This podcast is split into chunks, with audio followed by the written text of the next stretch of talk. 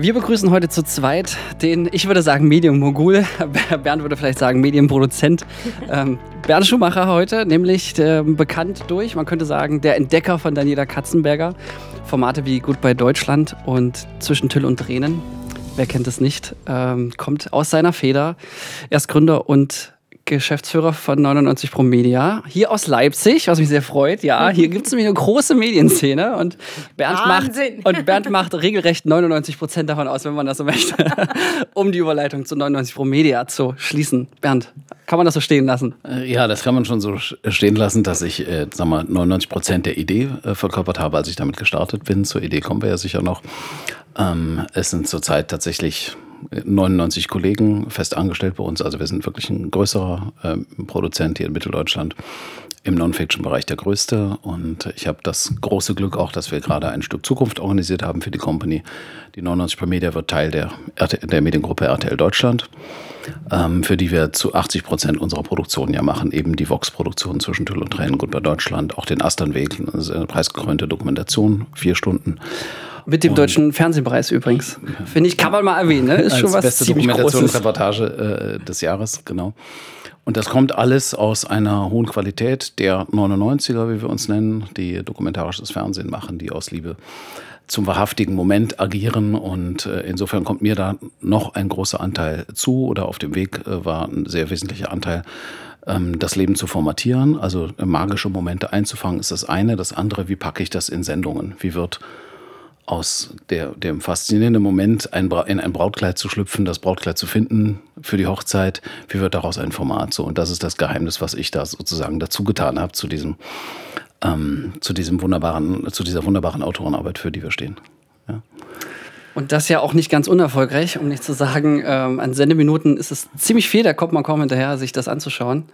Ja, es ist täglich, ein tägliches Format um 17 Uhr. Ne? Wir kommen zwölfmal mit 90 Minuten aus Mallorca in bei Deutschland Viva Mallorca. Wir äh, bauen gerade auch ein Stück Zukunft im Bereich True Crime, wo wir Serien produzieren werden, also wahrhaftige Kriminalfälle.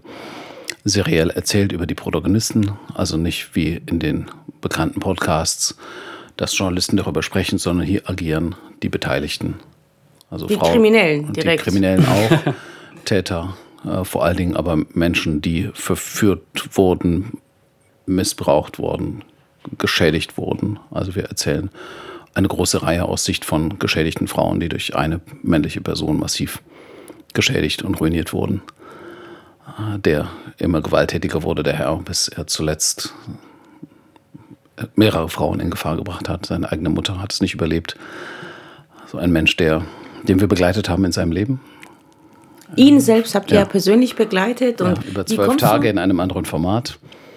Und irgendwann war er nicht mehr ansprechbar, war verschwunden und dann stellte sich heraus, er ist mit internationalem Haftbefehl gesucht. Oh, wow. Und äh, weil der Vater der Frau, mit der er zusammen war, herausgeforscht hatte, recherchiert hatte über ihn, festgestellt hat, dass seine Mutter nirgendwo zu finden war. Und äh, die hat die Polizei herausgefunden, dass diese Mutter zu Hause in einer Blumenbank im heimischen Wohnzimmer einbetoniert lag. Wow. Und der wow. Täter war den, den wir äh, zwei Wochen vorher noch für Good bei Deutschland begleitet hatten. Und wie, wie kommst du selber wurde gleich, wurde gleich jetzt zurecht? Also ich meine, du hast ja persönlichen Kontakt zu den Leuten. Also ja, wir haben persönlichen Kontakt zu den Leuten. Naja, ich bin auch, was wir eben auch entwickeln, ist ein neuer Blick auf das, ich sag mal, das Konzept vom Bösen. Ja, wir versuchen uns ja selbst zu retten, unsere Seelen zu retten, unsere Weltanschauung zu fundamentieren, noch auf, auf Religionen fußend sozusagen, dass man doch möglichst zu den Guten gehören möchte. Und man kann ja nur zu den Guten gehören, wenn es auch Böse gibt am anderen Ende der, der Skala. Also möchte man gerne eben böse Menschen kennen, um seine Schwarz-Weiß-Welt aufrechtzuerhalten. Und wir arbeiten auch, in, in, wenn du aber in einer Serie über viele Stunden in einen Charakter, in einen, in einen Täter beispielsweise eindringen kannst, ja, oder in Verhaltensweisen eindringen kannst, dann lernst du in Frage zu stellen, ob es so ein ganz klares Gut und ein ganz klares Böse gibt. Ja. Ja, aber wenn man die Menschen persönlich kennt, ist nochmal ein anderer Bezug, genau, weil die sind ja nicht immer böse oder genau. die machen ja nicht immer was Schlimmes. Es gibt mhm. eine berühmte Kriminalpsychologin, Julia Shaw in London, ähm, mit deutschen und kanadischen Eltern, die sagt, okay, ein Mörder ist normalerweise auch an einem Tag des Jahres ein Mörder. Und an den anderen Tagen hört er wie wir Podcasts Ja. oder geht Oder macht einkaufen. welche. Oder macht tanzt, welche. oder? Tanzt, äh, geht, springt gerne ins Wasser, ja, ist vielleicht zauberhaft mit seiner Familie. Ne? Und da liegt so viel Wucht und Spannung drin. Es gibt ein massives Interesse ähm, in den Medien, gerade von jungen Frauen in erster Linie, an den True Crime Stories. Und da arbeiten wir eben auch dran, nur als Ausblick gesprochen. Ja, wem noch nicht aufgefallen ist, dass Bernd Schumacher ein guter Storyteller ist, dann spätestens jetzt. Äh, und das ist auch sehr faszinierend. Und dann kommen wir, glaube ich, auch direkt zum Thema.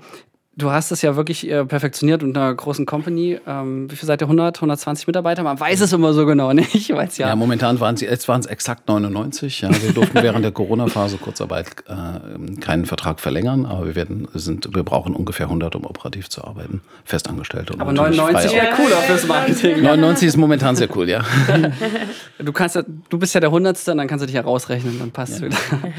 Äh, und ihr habt eine unglaubliche Strecke an Sendezeit, das finde ich sehr faszinierend, weil ehrlich gesagt ja äh, meine Filmfirma genau das Gegenteil macht. Wir produzieren ja quasi in derselben Zeit einfach nur ein paar Sekunden, wo ihr viele, viele Stunden produziert.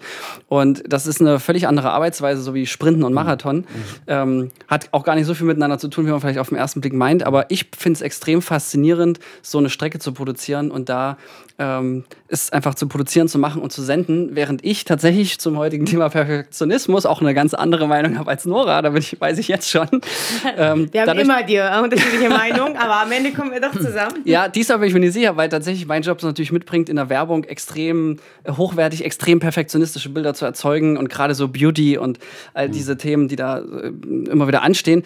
Und ihr erzählt echte Geschichten und nehmt es, wie es ist, sozusagen. Und das finde ich sehr faszinierend, genau. Und das ist ja auch Haltung bei euch, oder? Genau, wir, wir kommen aus dem Leben selbst. Äh, Wir haben uns in, äh, ich kenne natürlich auch den Drang, äh, es perfekt zu machen, es gut zu machen. Deshalb habe ich uns ja auch den Titel, also die Company heißt 99 Pro Media. 99 Prozent ist wirklich ein, ein krasser Wert. Also versuche nicht 100 Prozent zu sein. Erwarte den Widerspruch. Ne? Geh, geh mit einem unperfekten Ergebnis raus. Weil es gibt kein perfektes. Es gibt das perfekte Bild nicht. Es gibt die perfekte Einstellung nicht. Ja, Es das gibt- ist ja es das Problem. Keine perfekte Beziehung, ja. Ähm, äh, damit sollten wir uns nicht aufhalten. Wir sollten, äh, ich gehe noch weiter, wir sollten nicht versuchen, gut zu sein. Ich sage meinen Autorinnen, es geht nicht darum, dass du, äh, das ist, es gut zu machen. Es geht darum, es zu machen. Ja, ja, wieso? Aber ich will es doch gut machen. Ja, wenn du es gut machen willst, dann bist du auf etwas fokussiert, auf ein Ergebnis, auf ein, eine, die, das Gute kommt ja in erster Linie, meint ja eine Bewertung von außen. Oh, das hast du aber gut gemacht. Ja, so damit wachsen wir natürlich auf, ja. Wir haben ein, ein gutes, eine zwei, ein sehr gutes, sogar eine Eins, ja. Man möchte dann die Eins holen, nein, das ist aber sinnlos. Es geht ja gar nicht darum, ja. Wenn ihr einen Werbespot macht, dann geht es ja darum, das Produkt, die Seele des Produkts spürbar zu machen. Da, du solltest darauf fokussiert bleiben, von vorne bis hinten. Und in dem Moment, wo du das gut machen willst, bist du schon weg vom Thema. Das ist meine Theorie. Ja, und ich mein, mein Beispiel kommt aus dem Leben selbst dass ich sage, wenn du gerade jemanden kennenlernst, du hast den, den, den Longing, das Verlangen, die, diesen Menschen zu küssen, ja, äh, küss ihn halt. Ja, und was willst du, wenn du, willst du spüren, dass er dich küsst? Oder willst du, dass er versucht, dich gut zu küssen? Soll er das gut machen? Wie albern, wie albern. Soll er es nicht tun? Möchtest du nicht spüren, dass, da- dass, dass, dass, er das, dass er dich küsst? Ist das nicht alles, was du brauchst? Ja. Musst Verdammt, du, musst jetzt du, hast du mich, Bernd. Musst, musst, du- musst du es gut, musst gut machen? Nichts, müssen- wir müssen nichts gut machen. Wenn du es einfach tust, wirst du von selbst wird das eine Qualität erhalten, die beyond deine eigene Persönlichkeit ist. Ja, du wirst immer, es wird von selber in der Qualität, in den Möglichkeiten steigen. Ja, die Qualität steigt, indem du dich immer wieder darauf fokussierst. Ja, wenn du immer wieder den Tennisball rüberspielst, wirst du immer stärker darin werden. Wenn du Tennis spielst, versuche Tennis zu spielen, versuche das Spiel zu spielen. Wenn du es gut machen willst, was ist gut machen? Mach es. Ja. Äh, heißt ja auch Filme machen und nicht Filme denken. Und das gilt ja für Oder Filme Fernsehen genauso. perfektionisieren. das hast du sehr, sehr schön beschrieben. Bin da total deiner Meinung. ähm, was ich trotzdem faszinierend finde, ähm, es ist immer noch ein äußerlicher Druck. Also ich denke, man, äh, sobald man anfängt, was gut machen zu wollen es, äh, oder perfekt machen zu wollen, geht es ja darum, Feedback zu bekommen. Also für einen selbst, wenn man dran Spaß hat, Filme zu machen, dann könnte es auch der kleine Film um die Ecke sein. Du freust dich einfach nur, äh, deine zwei Szenen abzudrehen, zusammenzuführen, dann freust du dich einfach, ja. Und ähm, das alles andere ist ja im Außen letzten Endes. Und wie, wo machst du den Strich, also Unterschied zwischen Hobby und Beruf? Weil das letzten Endes musst du ja auch ein Produkt liefern, was natürlich Leute mitreißt. Ne? Das Produkt entsteht, indem du, indem du es ja, indem du es ja herstellst. Du produzierst ja. Ich nehme ja, versuche ja einen magischen Moment im Leben zu entdecken und den anzubieten. Ja. Aber den kann man ja jetzt so oder so produzieren. Also Den musst du treffen, genau. Du triff es. Ja. Wenn du dich öffnest, weißt du, was zu tun ist, sozusagen.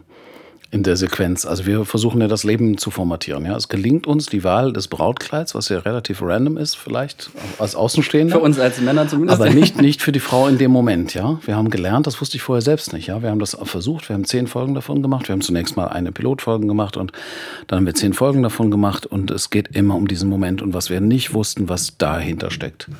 Wenn du es ehrlich produzierst, wenn du es einfach zulässt, nicht reinquatschst, schaust, was mit der Frau passiert, ja.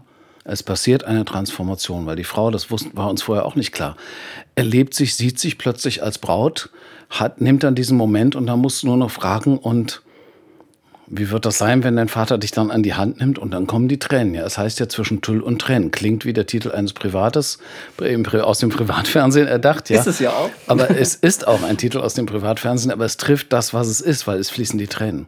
Und wann ist fließen Tränen? Weil es einen transformatorischen Moment gibt. Wir wissen, wovon du sprichst, weil Nora und ich haben letztes Jahr einen Werbespot gedreht, wo Nora im Kleid war. Habe ich gesehen sogar. Habe ich War im gesehen. Brautkleid, also ein Den habe ich gesehen. Den fand ich sehr schön und äh, selbst durch das Kleid passiert was mit dir. Ja. Ja, auch wenn Ich- vorher gar keiner gefragt hat. Ja, ja. Das Ne? ist unglaublich. Das war ja nur eine Szene. Ich habe mich so in die Rolle reingesteigert. Und ich würde mal sagen, zwischen Tüll und Tränen äh, ist ein stabiler Faktor im Vox-Nachmittag im fünften Jahr. Ja, es war gedacht als Zwischenprogrammierung, weil vier Hochzeiten und eine Traumreise äh, hat nicht ausreichend Hochzeiten äh, produzieren können für 16 Uhr. Es war so als ein Intermezzo-Zwischenprogramm. Ich dachte auch, da kommen dann nochmal zehn Sendungen, aber es hat deutlich die Quoten geschlagen. Und ähm, es ist inzwischen ein stabilisierender Faktor des Nachmittags, aber das konnte ich nicht machen, weißt du? Ich konnte das, das ist wirklich eine gute Lösung für den Kunden, aber ich kann diese gute Lösung nicht kreieren. Ich kann es nur ehrlich meinen und sagen, äh, ich mache ein, ich zeige dir ein Stück aus dem Leben, wo du nicht weggucken wirst, wenn du dabei sein kannst. Das ist DocuSoap, ja? The Art of DocuSoaping, sage ich, ja, ist den wahrhaftigen Moment zu teilen und wir sind noch stärker geworden, indem wir nicht drei Bräute parallel erzählen in einer Stunde, sondern nur noch zwei vorher, ich, ich wurde ja überhaupt nicht verstanden. Was ist deine Sendung? Drei Frauen gehen einkaufen. Ist da irgendwie Wettbewerb? Ich sage, nein.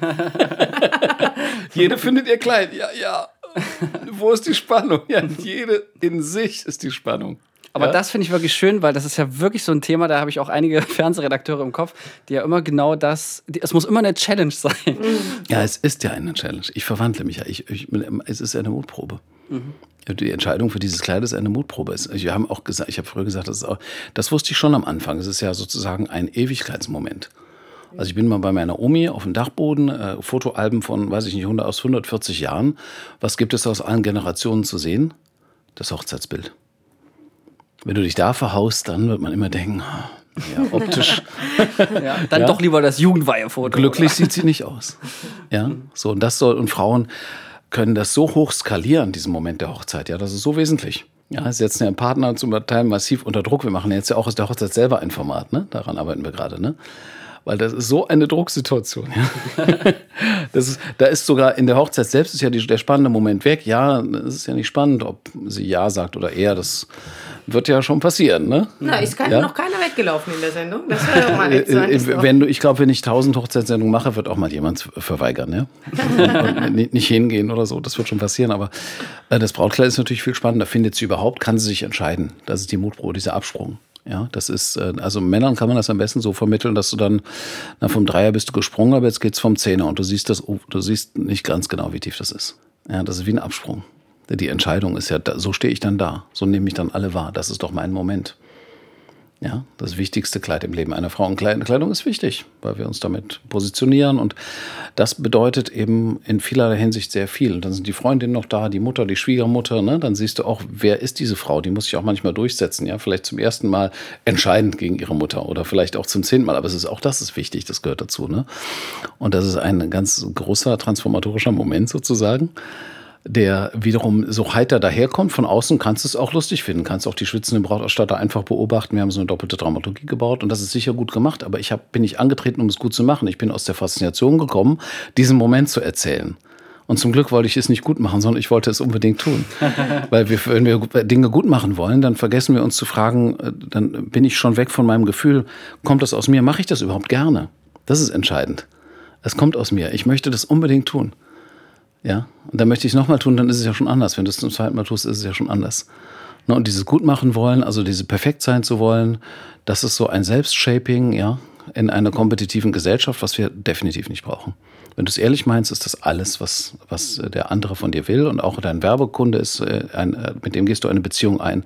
Du gehst mit dem Produkt eine Beziehung ein. Wenn du es ehrlich meinst, wird das Ergebnis schon das werden, definitiv, was man von außen als gut dann sehen wird. Es wird schon gut sein, weil es originell ist. Ja, wenn du perfekt sein willst, dann vergleichst du schon. Oh, was halte ich denn für perfekt? Ja, in die Reihe will ich doch. Und schon bist du nicht mehr originell. So originell, wie du sein könntest. So sehe ich das, ja. Also dieses Perfektionismus ist ein, das Gift der Kreativität, der originellen Ergebnisse, der Lebensmomente, mit denen wir uns selbst überraschen. Das ist das. Aber tatsächlich sehr spannender Punkt, weil gerade jetzt in der Werbung geht es ja halt tatsächlich viel auch um Form und nicht nur um echte ja. Geschichten oder seltenst, sagen wir es so. Und das ist ja der große Unterschied. Und ähm, die Vergleichbarkeit ist echt so ein Thema. Also ist ja auch so eine eigene Competition, nicht nur firmenintern, sondern du hast ja dann große Filmfestivals, dann siehst du, was da so ja. abgeht. Und äh, das sind natürlich dann immer die High-End-Performer. Und wenn man schon äh, den Anspruch hat, der, der, Film muss dann auf dem Festival und deswegen muss es perfekt sein. Also da erwische ich mich immer wieder in diesen Gedanken, ne? weil das natürlich sehr, sehr naheliegend ist. Ähm, und ironischerweise, wenn ich dann zurückgucke, was war so die letzten fünf Jahre der erfolgreichste Film, dann, dann ist es so ein Imagefilm für eine Kleinstadt aus Sachsen. Mhm. Die hätten wir auch mit dem Handy drehen können und äh, da war es mir richtig egal und da kam, also die Form, und da kam der beste Werbefilm raus. Also mhm.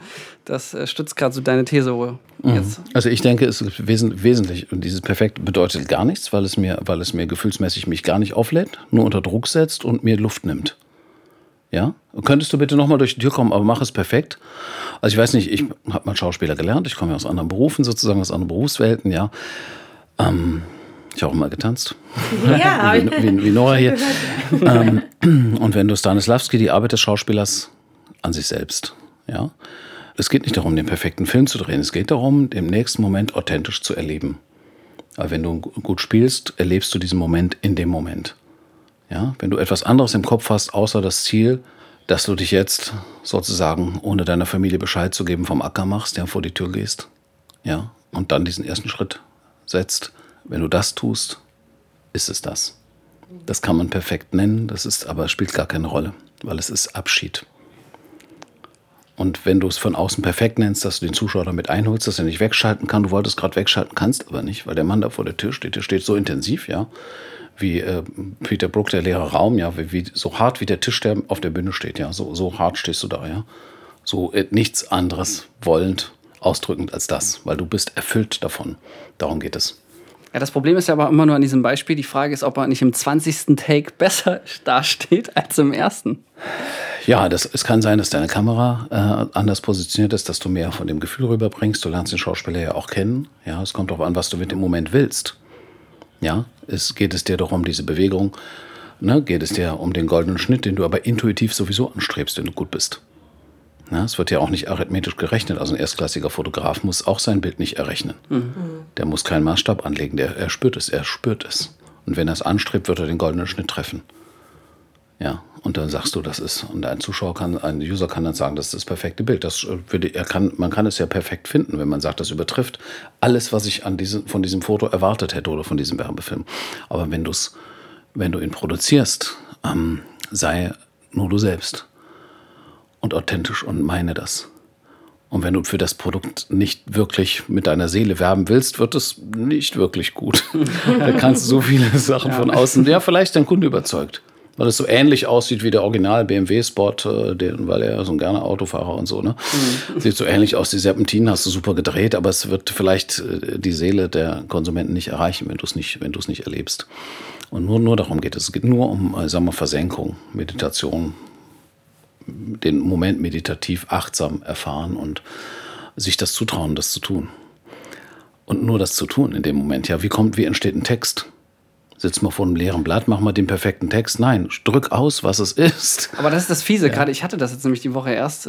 ich hatte bestimmt zwei Wochen mir Gedanken gemacht und dann habe ich es aber runtergeschrieben in drei Minuten und ich dachte mir, echt jetzt? Ich ja. habe zwei Wochen es nicht gebacken gekriegt und dann ja. passiert es in drei Minuten. Also es ist schon, äh, weil ich es dann aber tatsächlich gefühlt habe. Also. Hm. Ja, ist schon. was ich ja faszinierend an dir finde, ist, wo ich dich kennengelernt habe, ich hätte überhaupt gar keine Ahnung, was du machst. Flo hat das kurz gesagt und ich habe gar nicht richtig, ich konnte es nicht einteilen. Ne?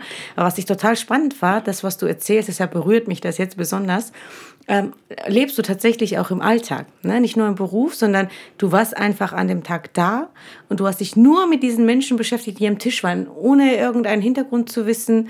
Wir saßen da einfach mit vier Leuten oder was und du hast wirklich dich so, du warst so in dem Moment, das fand ich so faszinierend. Ähm, und äh, ich, das, du hast, glaube ich, deine Berufung gefunden einfach. Ja? Das, kann, das kann ich nicht sein. Ja, ich, ich habe mich ja natürlich auch von Zwängen frei gemacht. Ja, ich war auch so ein perfektionistischer, guter Schüler und so weiter. Ne? der äh, einfach gemeint hatte und die anderen kopiert hat, einfach gut sein wollte. Ich kenne das natürlich alles. Ne? Deshalb weiß ich ja, das ist ja eine Abkehr. Mein Beruf ist eine Abkehr davon. Ja. Ja, tanze, kannst du deinen Kopf ausschalten, das ist so logisch, ne? Warum bin ich tanzen gegangen? Das war jetzt kein, ne, ich meine, von außen hat jeder gesagt, das ist kein ernsthafter Berufswunsch. Das machst du ein Einser-Abitur und was machst du jetzt? Wo bist du jetzt? Ballettakademie, das war meine erste Station beruflich. Aber wir ne? haben ja was gemeinsam. Ne? Ich habe auch ja. beste Jahrgangsschnitt ja. gehabt. Und, da ist ja gar nichts zu erreichen. Willst du nichts erreichen? Ich sage doch. Ja, was willst du denn erreichen? Ja? Äh, wirtschaftlich, ja, vielleicht mache ich mal eine Tanzschule auf. Ja, verdient das Geld? Ja, das weiß ich nicht, das möchte ich jetzt gar nicht besprechen. Ich muss tanzen, ich muss dann jetzt zum Training. Ja? Aber so. hattest du nicht damals diesen Druck, also auch beim Tanzen? Das Nein, ja so ich habe hab den, bin den Druck losgeworden beim Tanzen. Du bist den Druck ja, losgeworden. Ich bin, äh, ich habe viele Meisterschaften gewonnen im Tanzen, Fitness und so weiter. Und den Druck bin ich äh, losgeworden erst, wo ich ähm, tatsächlich alles gewonnen hatte, was ich wollte. Und am Ende kam ich an und dachte mir, ja, und jetzt? Warum habe ich, also hätte ich nur für mich das gemacht, mhm. hätte ich definitiv mehr Spaß gehabt auf dem Weg. Mhm. Aber ich habe ähm, das für andere gemacht, genau das, was du beschreibst. Ja, in der Competition, in der Competition gibt es ja immer ein Mehr, ein Weiter, ein Oben ja. drüber. Ja, wenn du einmal mit dem Stuttgarter Ballett auf der Bühne standst, was mein, hat mir glücklicherweise war mir das gewährt, bei Eugen und Jegin, vier Nächte. Ähm, Marsha Hede, wenn du die großen Ballettvirtuosen siehst, erfährst, versuchst du nicht mehr besser zu sein. so geht es mit Christopher Nolan. Der macht einfach so gute Filme ja. und dann immer, hm, ne? vielleicht, Du bist einfach äh, glücklich, dass du diesen Moment teilen kannst. Ja. Ja, und dann weißt du, worum es geht. Du merkst und du siehst auch, was er tut.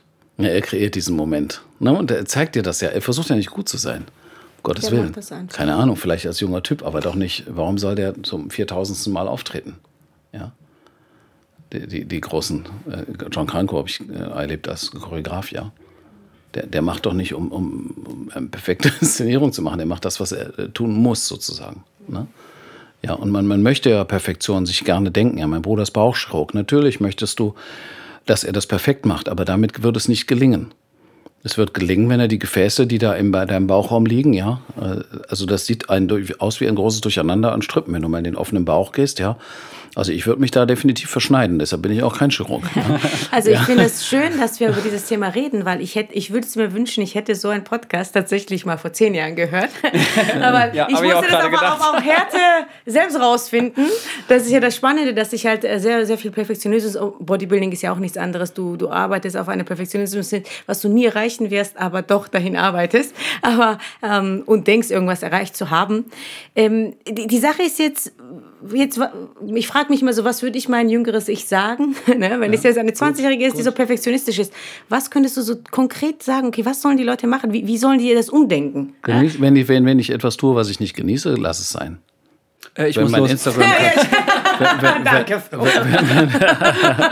ja, wenn das hier, wenn das hier Zucht und Ordnung ist und äh, ich hoffentlich springe ich bald von 30 auf 90.000 äh, Follower, ne, das ein, ein reines Marketingkonzept ist, dann wirst du immer weniger Luft haben dabei. Mhm. Und es, du wirst nicht besser werden. Und du wirst keinen Spaß haben. Also das weiß ich von Social Media, äh, habe ich dann Wenn du nicht jedes Mal abspringst, ja, also wer unglücklich seinen Social Media Kanal, wer mit so einer, einem Betongesicht an seinem Social Media Kanal arbeitet, das sehe ich ja auch, erlebe ich ja auch bei, bei jüngeren Menschen. Ich würde sagen, lass es sein. Du wirst nicht glücklich damit werden, ja. Auch nicht besser und gar nichts, ja. Du wirst vielleicht ein paar Euro damit verdienen, ja. Aber das, äh, was, ist das ein Qualitätskriterium? Nein. Also meine Theorie ist auch, also bei mir kann man das ganz gut sehen, kann nie einen Abschluss gemacht und also tatsächlich nie, Führ, Führerschein, doch ich besitze einen Führerschein. Also bevor sich jemand dann unsicher fühlt mit mir, ja. Eine Führerscheinprüfung habe ich erledigt. Ähm, ich habe Philosophie studiert, das abgebrochen. Ich habe äh, Ballettakademie, ich habe meine, meine Reifeprüfung im Schauspiel auch verhauen, ja. Das hat auch nicht funktioniert und die habe ich auch, da wirst dann gleich eingeladen, die nochmal zu machen. Bühnenreifeprüfung habe ich mich gar nicht angemeldet. Ja. Also war für mich nicht relevant oder interessant. Ne? Ja, und sehr das, spannend. das ähm, darum, darum geht es. Und dann heißt es, ja, du, ja, du in deinem Beruf, ja, ich hatte ja gar keinen Beruf. Ich habe einfach vor mich hingelebt, sozusagen, ja. Lebenskünstler Ja, aber ziemlich, äh, ziemlich erfolgreich, würde ich sagen. Synchronsprecher, ja, wenn du aber etwas tatsächlich gestalten möchtest, dann das Geld kommt hinterher. Geld ist in der Welt. Ja, das, Geld, das Geld kommt sowieso. Wenn man was gut macht und mit Leidenschaft macht, finden sich immer Leute. Aber bei mir war der Absprung, ich habe tatsächlich äh, angefangen, also ich wollte Tänzerin werden, weil ich ja genau in dem aufgegangen bin. Und irgendwann habe ich natürlich Studios aufgemacht und habe das wirtschaftilisiert oder wie man das auch so schön ausdrücken kann. Und da habe ich den Spaß verloren. Und was, ja, ich wollte fragen, hast du den Spaß verloren? Ja, absolut. Ja, das, und dann, und deshalb habe ich alles dann, aufgehört. Ja, und dann wirst du, dann wirst du auch nicht so erfolgreich sein, wie du Ja, genau. Also es war erfolgreich, erfolgreich und da kam so ein Moment, wo ich gesagt habe, das, ist, das macht jetzt einfach alles gar keinen Spaß mehr, weil es nur noch um die Zahlen geht und nicht mehr darum, warum ich es angefangen habe. Und jetzt macht es mir wieder Spaß, aber es gab so eine Phase und ich, war, ich kann das total fühlen, was du damit meinst. Deshalb sage ich, hätte ich das bloß vor zehn Jahren. Das ist auch eine große Herausforderung für mich gewesen, dass ich ja als Nicht-BWLer sozusagen, natürlich ähm, bin ich ja in der Geschäftsführung, als Geschäftsführer bist du 1000 äh, gesetzlichen äh, Vorschriften, li- unterliegst du 1000 gesetzlichen Vorschriften, ja, deinen Mitarbeitern gegenüber, dem Staat gegenüber, dem Fiskus gegenüber, ne? und das ist ja alles zu beachten und sie raubt natürlich sehr viel Lebenskraft, ja. Ich habe die Kraft daraus genommen, wie wenn du ein kleines Kind erziehst, ja, dass du dich beim Fahrradfahren konzentrierst, damit du nicht umfällst, ja, mit deinem Baby äh, an Bord noch, noch viel stärker. Und ich habe da schon viel Kraft rausgezogen. Ich hatte diese, diese Löwenkraft sozusagen, das zu bewältigen, weil ich ja nachweisen wollte, wie man, wie man täglich ähm, eine Formatierung macht. Also wir haben ja noch, so, ist ja so ein Hinterwitz dabei, was wir tun äh, zwischen Tüll und Tränen, das ist im Kern gar kein Format. Wenn du nachliest, was ein Fernsehformat ist, das erfüllt es nicht. Es ist einfach auch eine Stunde, die Menschen begeistert dabei zu sein. Ja, man nennt es dann dadurch einfach mal Format, na gut geschenkt, ja. Nennen wir es halt mal so, ja. Aber es ist ja im Grunde, bin ich, halte ich einfach das Leben aus.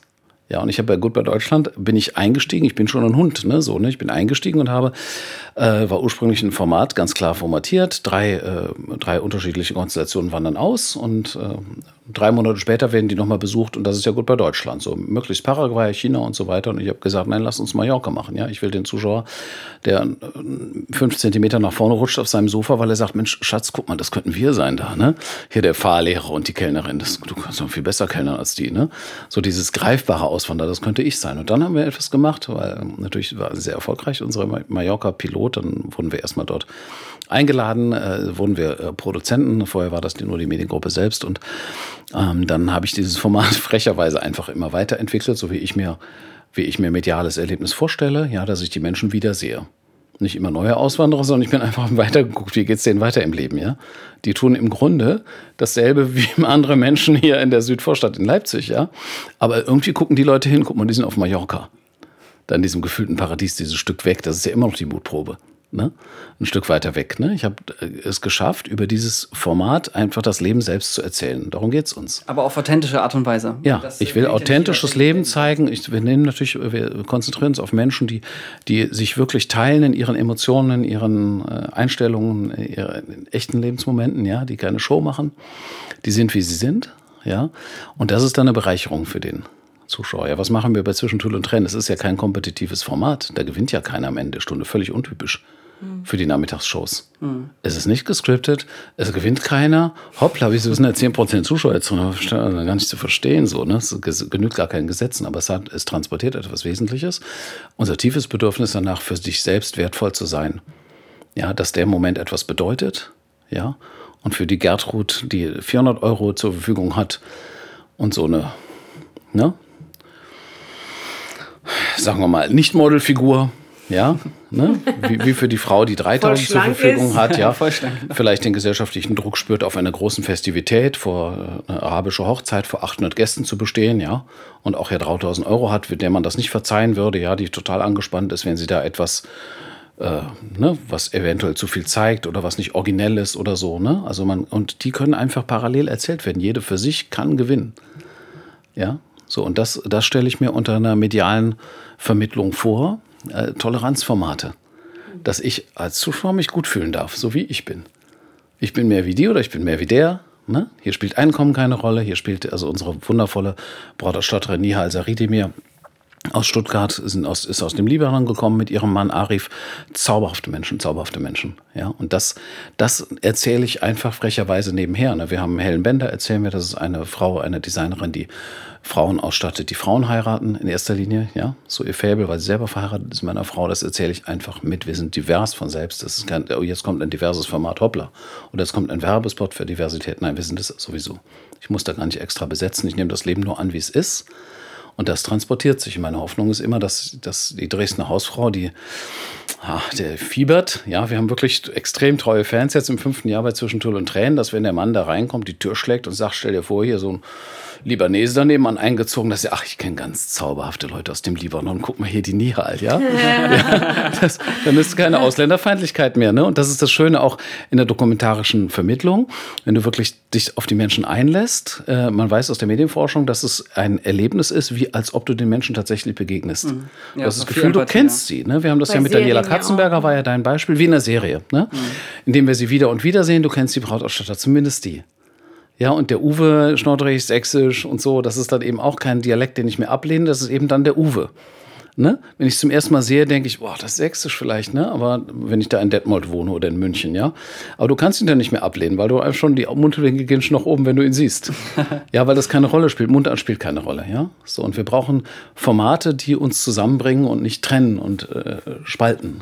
Ja, so, und das, das machen wir frecherweise aus dem Anspruch, dass Sender äh, verlässliche mediale Erlebnisse brauchen, was ich dann Format nenne in diesem weiteren Begriff. Und durch die Kunst des Erzählens können wir das, können wir tatsächlich unserem, sag ich mal, ethischen Auftrag folgen und einfach etwas reinbringen, was so klassischerweise gar kein Format ist. Also ohne mich hätte es bestimmte Arten zu erzählen gar nicht gegeben. Also würde es gar, also contribute ich sozusagen. Das gibt es schon in Dokumentationen, ja, auf Arte-Sendeplätzen um 0.30 Uhr. Es gibt wertige Dokumentationen, es gibt herausragende Reportagen auch, aber nicht im Mainstream Television sozusagen, ja, oder jetzt in der Mainstream-Doku. Und ich werde natürlich, wenn wir jetzt eine True Crime-Serie machen, das nutzen, um das Konzept des Bösen, dass wir darüber nachdenken, wie böse ist denn der? Der ist früher mal eingebrochen. Ich habe jetzt einen Bankräuber äh, kennengelernt, 73 Jahre, ne? 15 Banken. Bankräuber ist schon eher, man kann eher auf deiner Party rumstehen, ne? Aber andere Verbrechen, um Gottes Willen, ne? der ist doch nicht Mensch. Kann ich den wegschieben, aber indem wir einen Menschen zum Nichtmenschen erklären, ja, was wir, was wir schnell tun, da das sind, da tun sich faschistoide Abgründe auf. Ja, das, so sehe ich das auch, ne, dass ich gesellschaftlich daran arbeite. Und ich sagte nur, finde eine Mission, finde deine Mission, wisse, warum du dein Ding tust. Und dann musst du überhaupt nicht mehr versuchen, perfekt zu machen. Das macht mich erst frei. Das hat mich erlöst mich so austoben zu dürfen, einfach die Dinge zu tun, in der frecher Weise, indem ich habe mich nicht gefragt, was wäre denn jetzt für meinen Betrachter oder für die Zuschauer perfekt, weil ich das nicht wissen kann. Es sind immer Versuche, wir machen immer Angebote. Der Werbefilm ist ja auch nur ein Angebot. In Wahrheit kannst du kein Verkaufsversprechen reinschreiben. Wo ja, soll das stehen? Unseriös. Hm. Du weißt es nicht. Kann die abwegigste Idee sein, kannst am siebten Drehtag, du hast nur noch einen Tag, kannst dein Plot wegschmeißen, hältst du mit dem iPhone auf ein Kind, was gerade da die Krümel von deinem Keks, den du bewirbst, aufhebst und sagt, that's it. Das könnte erfolgreicher sein als alles das, was du dir ausgedacht hast, ja. Und es ist billiger als das. Für den Kunden darf es ja genauso viel kosten. Der, der bezahlt ja den Effekt sozusagen, ne? Der, der, der, am Ende das Format. Ne? Also ich glaube, dass wir, dass wir, ich versuche meine Menschen zu ermutigen. Es ist natürlich nicht so einfach. Die kommen da aus dem Masterstudiengang. Was sind die da? Ja, ein Einser Master. Ja, natürlich waren sie gut. Aber dann ja. werde ich schon immer stutzig, gell? Ein, ein, ein, ein bei den Filmemachern, ja. Wenn die so gut im Studium Fächern. Waren. Wenn sie dann, äh, oft sind sie nicht mehr frei im Kopf und im Herzen und, und folgen nicht der eigenen Intuition. Das, ihr werdet es sehen, bei Menschen oft schwer rauszukriegen. Was berührt dich denn tatsächlich? Ja, dann werden die Leute ganz stumm was interessiert dich denn so selbst? Ne? Dann, wenn du jetzt einen Bewerber vor dir sitzen hast, überlegen was habe ich denn da gelesen bei den Suns auf der Homepage? Ja? äh, was könnte denn jetzt äh, passen? Ja? Oh Schatz, oh Schatz geht immer. oh, oh, oh, Schatz, also als ich den Film gesehen habe, dachte ich, ich muss das auch machen. Ne? also wie gesagt, also ich, ich kann nur für mich persönlich sagen, aus meiner persönlichen Erfahrung, ich kann niemanden belehren, um Gottes Willen. Ich empfehle nur, es mal zu versuchen, es nicht gut zu machen. Und was bleibt dann? Einfach machen. Es zu machen, ja. Einfach machen. Ja? Ich habe ich hab deinen dein äh, Podcast hier gehört, dein, deine Wanderung, dein, deine Pilgerreise, ja. Äh, wie sollst du die denn gut machen? Ja. Es ist entscheidend, dass du dort läufst, oder? Ja. Ist, da läufst du. Du lässt dich dort laufen? Wow. Ja? Du gehst halt nach dem Gefühl, ja. Äh, also ich denke, die, du die gehst nach dem Gefühl, das trifft ja auf deine Reise dazu, ja. Und da, da entsteht das Beste, glaube ich. Ja, du lässt dich darauf ein, gehst nach der Intuition nach. Ich finde, daran sollten wir täglich arbeiten. Du hast jetzt einen Beruf natürlich, was das noch fördert oder äh, wir sind freier und künstlerischer, können uns ausleben. Aber ich glaube, viele haben eben auch die gerade Zuhörer und Führungskräfte. Manchmal, manchmal hat man nicht so viel Spielraum, aber das sich zu schaffen. Ich glaube, man meint, man hat nicht so viel Spielraum, aber ich glaube ja. nicht, dass das auf den Beruf begrenzt ist. Das ja, stimmt. Ja, ja, das denke ich auch. Das ja. ist so wie Buchhalter, die sagen, dass sie nicht kreativ sein können, aber kreative Buchhaltung. Das, das denke ich auch. Sache. Wir haben so viele wunderbare Menschen in unserer Stadt. Guck mal, Lisa Angermann, geh mal bei Lisa Angermann essen im Frieda, ja? Die kocht doch nicht, die, die, will nicht perfekt kochen, die kocht, da kocht es in ihr, ja. Die ist Feuer und Flamme, ja. Meine Empfehlung für die nächste ja, genau, gleiche Einladung. Folge hier, Wie ja. kocht sie? Kochen äh, als ja. Feuer und Flamme.